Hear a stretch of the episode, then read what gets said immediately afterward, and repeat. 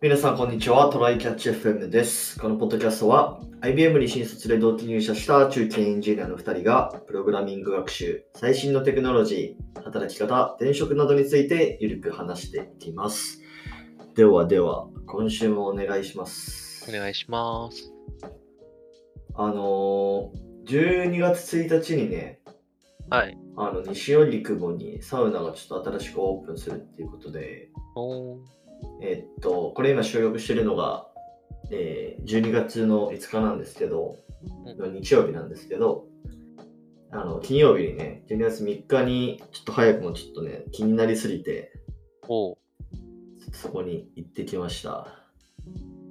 どうでした？で、えっ、とね、でも、あのーまあ普通に良かったっすね。なんかルーフトップサウナっていう名前なんだけど、うん。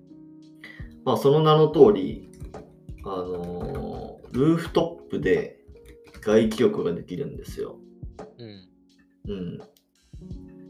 で、えっと、西荻窪駅から、まあ徒歩、徒歩0分って書いてあるんだけど、まあで徒歩2、3分くらいなところで、でもまあ普通のやっぱ銭湯とかよりは高いです。1000 60分で1500円くらいだったかなうん。うん。で、まあでもサウナすごい広くて30人くらい入れるようなサウナがあって、えで、まあ普通のお風呂はないのね。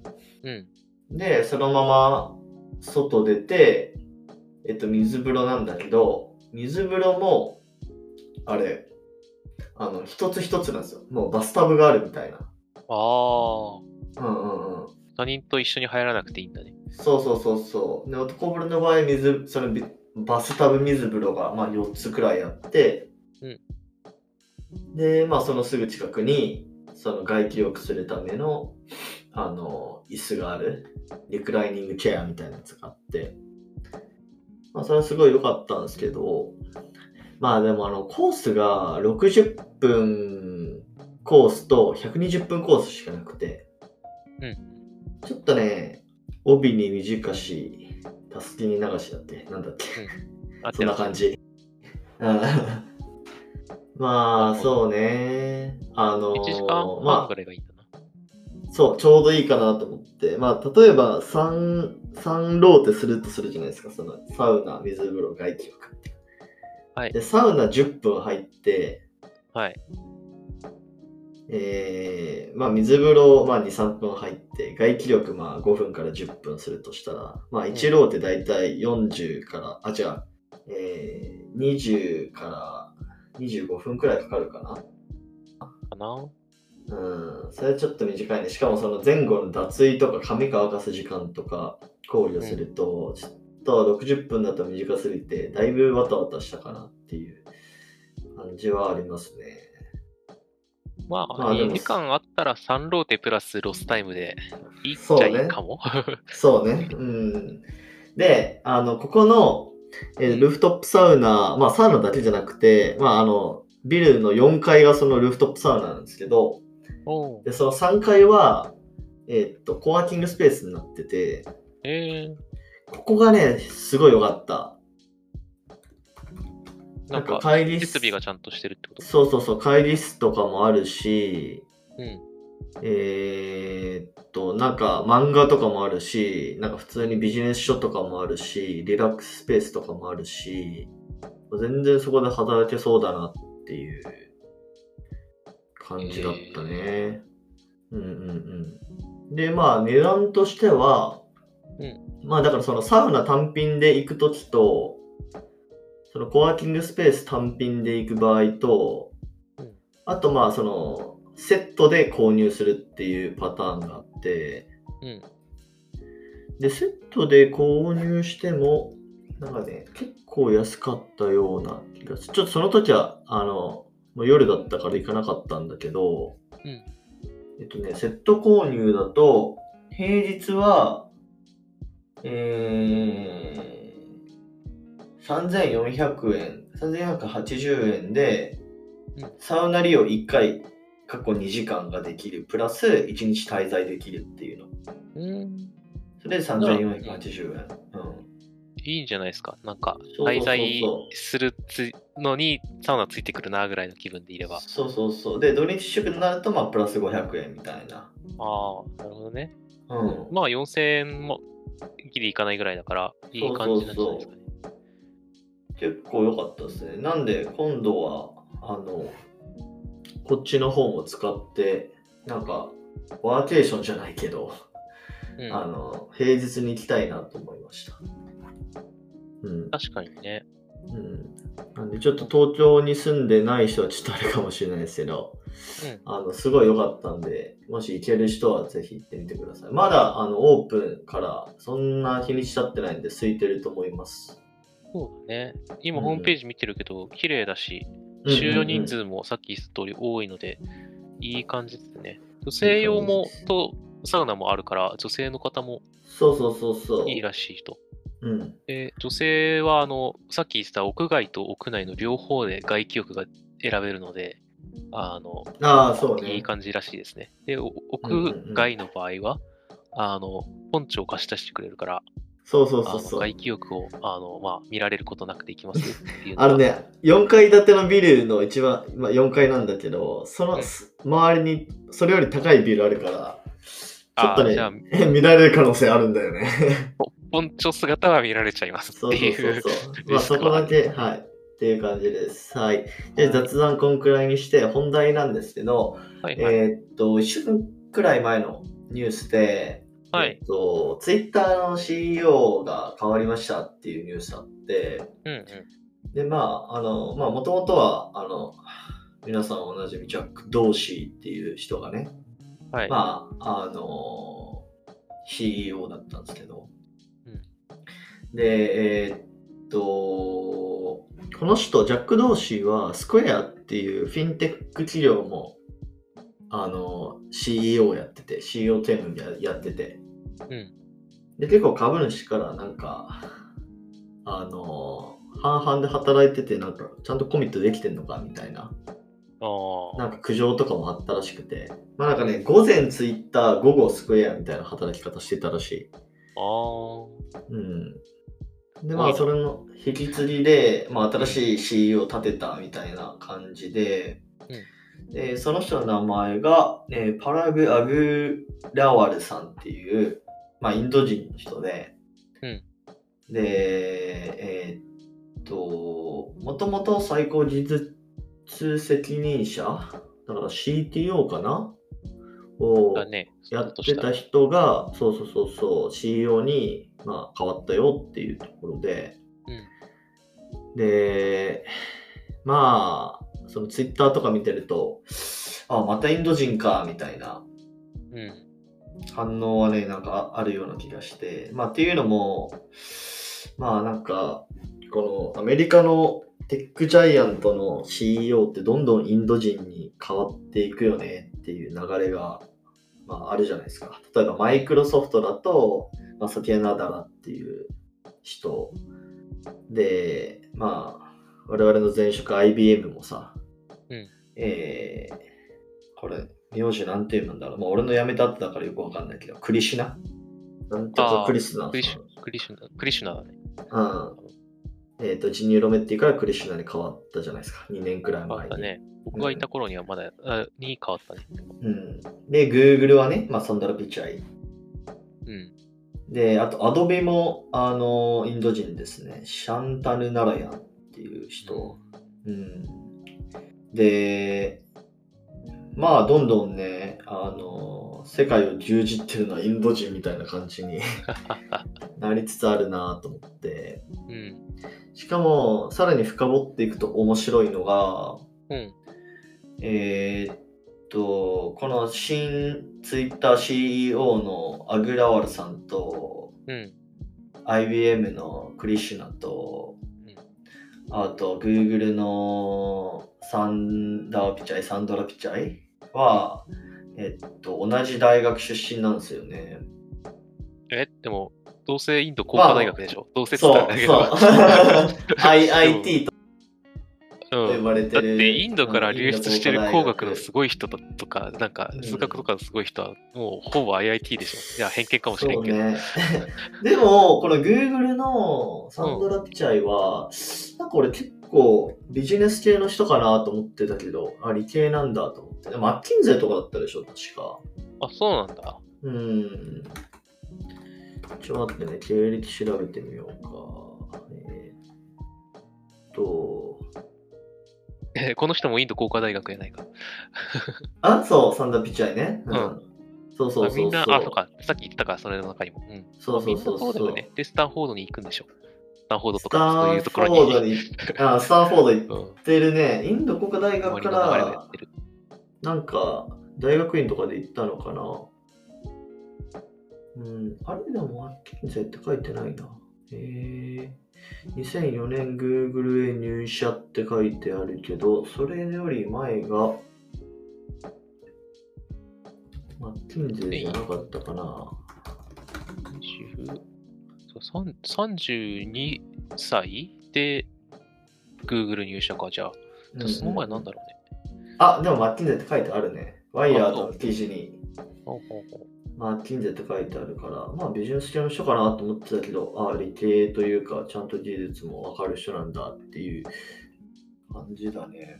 で、まあ、あのこの IIT、えーインド工科大学は、あのソフトバンクの元副社長のニケシュ・アローラ。まあ、これ日本人のちょっと馴染みある、名前聞いたことある人も多いかもしれないけど、この人も IIT 出身だし、うん。うんでも、なんかね、あインド工科大学って、まあ確かに聞くけど、なんか、大学ランキング、世界大学ランキングで言うと、なんかそこまでなんだなっていう。ああ、あれでも何で出してるかだよね。論文数まあまあそうだけどうん。あ、でもインドだから英語で出してはいるはずか。日本の大学、まあ実際ひ高い低いっていろいろ言われたりはするけど、日本語の論文はあれカウントしないからじゃねみたいな話とかもあったりするから、なんとも言えないよね。でも東大より全然下だった気がするな。インドあそう工科大学。ランキング見ると、安科大学が単純に低くなるような指標なんじゃない？もしかしたら。ああ、そういうこと？うん。はいはい大学だと不利。利みたいなのありそうだよね。なるほどね。そうだね。インド工科大学。これ何の記事だろう ?50 位って書いてあるね。おうあ、でもエンジニアリング部門で MIT に次ぐ2位って書いてあるわ。俺、そういうことやんけ。そういうことですね。なるほど。じゃあ納得はあるなうん、でもそれ、まあ、それにしてもなんか、すごいなっていう感じはあるけどね。まあ、あの、世界的にもやっぱり人気だっていうのと、こういうビジネスとの両輪でもう IIT 出てるぐらいめっちゃすごいのに、あの、うんうんうん。ビジネスもちゃんとできるっていうのはなかなかいないってことなのかもしれないね。なるほどね。っていうのと、あの、ツイッターの人に関しては、あれだね、今記事読んでると、2011年にもう入ってて、その頃まだツイッターの社員1000人とかのレベルの時に入ってるらしいから、単純に古参で、あの、重要なターゲティング広告とかをリードした人で、社内からの信頼がめっちゃ厚いし、ツイッターとしての思想があるから、昔からちゃんといて信頼があるからやってるみたいなところがあるから、なんかこう、この人の経緯で言うと、まあなんか、関係ないとまでは言わないねかもしれないけど、この早いうちにジョインしたっていうのが、その IIT から来た彼の何かに関わってるかもしれないけど、なんか、うんちゃんと信頼を集めて結果ここにいるよねって感じはあるね。なるほどね。でもなんか中国人もうちょっと入ってきてもいいかなっていう気はするけどな。まあ、それはあるかもだけど、どうでもまあなんだろう、ね。なんだかんだでも中国人 CEO のさ、ビッグテックっているか、例えば NVIDIA とかもそうでしょ中国系じゃなかったっけ？NVIDIA はどこだっけ ?CEO。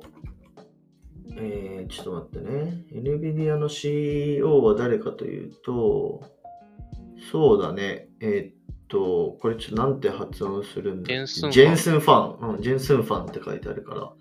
中国人だし、ズームの CEO も確か中国系だった気がするな。エリック・ヨアンっていう人。だから、うん。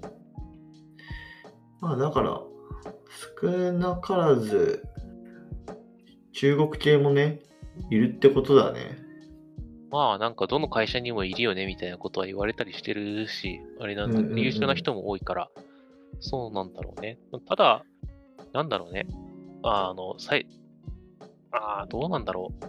今、社長にしづらいとかありそうだけど、CEO にすると、チャイナリスク的なものがとか、アメリカとの対ああ、立だとかで確かに。チャイナリスクはあるな。確かに。政治。的な意味で、なんか、もう実質結構やってるかもだけど、表に出すかどうかみたいな議論は合ってるかもしれない。いや、まあ、アメリカの会社がそういう議論をしたくないから、しないとかは結構あるかもから、ちょっとわかんないけどね。その面、まあイン、インドは、まあ、もう少し気が楽なのかな。まあ、なんかそうういう方向はないかもね。うん、ポリティカルリスクがないというか。うん、まああとなんか、い印象があるんじゃない、まあ、中国人も優秀だっていう印象あるかもしれないけど、インド人の人ってもうなんかもうエンジニア超強そうみたいなさ、そういうイメージがあるよね。そうね。うん。でもやっぱり、えーまあこのインド人とかちょっと置いといて、やっぱこの技術に、こう、なんていうの？理解が深い人が CEO になり始めてるなっていう感じの流れがあるよね。そうだね。なんか、まあ、もし、ぜ前提なのかもしれないし、その、日本で両方やってる偉い人がいないっていうだけなのかもしれないね。うん。多分、この人がビジネスからっきしだったらさ、CEO やらせないと思うんだよね。うんうんうんうんう。もうんなんか、技術もビ両方やってるからであって、で、日本は、なんかこう、両方やってる人が多分、あんまり偉いところにいないよなっていう。そうね。で、まあどっちかそう、どっちかで言うと、やっぱり、あの、営業とかコンサルっていう、えー人が、まあ、社長になりやすいかな、日本だとまだ。まあ、なんか、うん。うん行くルートとしてはやっぱり CTO になりがちだし、その人がじゃあなんかすごい、技術者としてすごいかっていうのはなんか場合によるよねっていう感じがうんあるんじゃないかな。やっぱ個人的にはね、でもやっぱ、うーん、もうちょっと技術畑の人の社長増えてもいい気がするんだよね。例えばさ、任天堂とかさ、うんもうまさに、えーっと、そういう技術者から社長になった人？ああ、そうだね。えっとハード側の人、会社は結構あると思う。なんか、てかうん小さいところからい一台でめちゃめちゃ強くするような会社が結構あったりするから、そうそうそうそう。自動車方向のやつとか、あの、任天堂みたいなゲームのところとか、こう、そういうのが。えーっと、任天堂の、そうそう、岩田さんだ、岩田さん。この人は技術者だよね。ゲームクリエイター、プログラマーって書いてあるから。まあだからやっぱそういう人がやってる会社はちゃんとね、世界で認められてるというか。うん。あと、えっと、うんこの岩田さんじゃなくて、えっと、デザイナーの人もいたよね、確か。ああ、気がする。一回なんか任天堂の歴史みたいなやつ読んだんだけど、うん。いや、全然頭に残ってないな。なんか、ざざっくりした遠隔だけ残ってるぐらいで、なんかど、どこの人がいつだったみたいなの覚えてないけど、うん、なんかそういう技術のところから、その現 CEO に選ばれて、あの、うんうんうんその人自体が乗り気だったわけじゃないけど、どうしてもみたいな感じでやってもらったりとか、で、うんうんまあ、結果すごくうまくやってくれたみたいなのが結構あったりした感じだよね。うんなるほど、なるほど。あんまり、まあでも、うん。日本のソフト側でそうなってる会社全然ないかも。そうだね。うん。感じかな。なるほど、なるほど。まあでも世界としてはまあなんかそういうトレンドなんだろうなって感じですね。そうだね。だだから、これから、まあ、日本も遅れて追従するだろうから、そういう流れになっていくんじゃないかな。ちなみに最後に豆知識を一つ残しておくとお。う、このマーク、あママーク・ザッカーバーグとこの CE、あのしツイッター CEO の、えーうん。パラガーブ・ラワールは、うん。えっと、同い年で、うん。マーク・ザッカーバーグ誕生の1週間後に生まれたらしいです。あー、えー、やっぱうん。結構若くない、そうそうそうそう、37歳とかだから、だからあの S&P500 の会社の中で、あの最年少 CEO らしいね。すすげえ。すげえ。あれ ?S& あ、そっか。あだマークはもう違うか。いや、マークも S&P の中入ってるんでしょ、そあ、そうか。メタも1週間後に生まれてるからか。そっか。うんうんギリギリなのねそうそうそうそう うん そういうことです。はい。へまあでもなんかすごいよね、インド。まあなんかいろんな要因あると思いますけどね。ー。そうね。やっぱはい国の中でね、エンジニアっていうものの、なんかこう、立ち位置というかさ、ある、うんうんすごいものっていう意識があるのも違うよね。やっぱり。うんうんはい。じゃあそんな感じですかね。皆さんはちょっとどう思いますかって感じです。はい。はい、えー、こんな感じでですね、我々、え週2回のペースで配信しているので、Apple Podcast もしくは Spotify でお聞きの方はぜひフォローお願いします。えまた質問箱の URL を概要欄に貼っているので、質問、コメントなど送っていただけると嬉しいです。では今週も聴いていただきありがとうございました。ありがとうございました。またね。「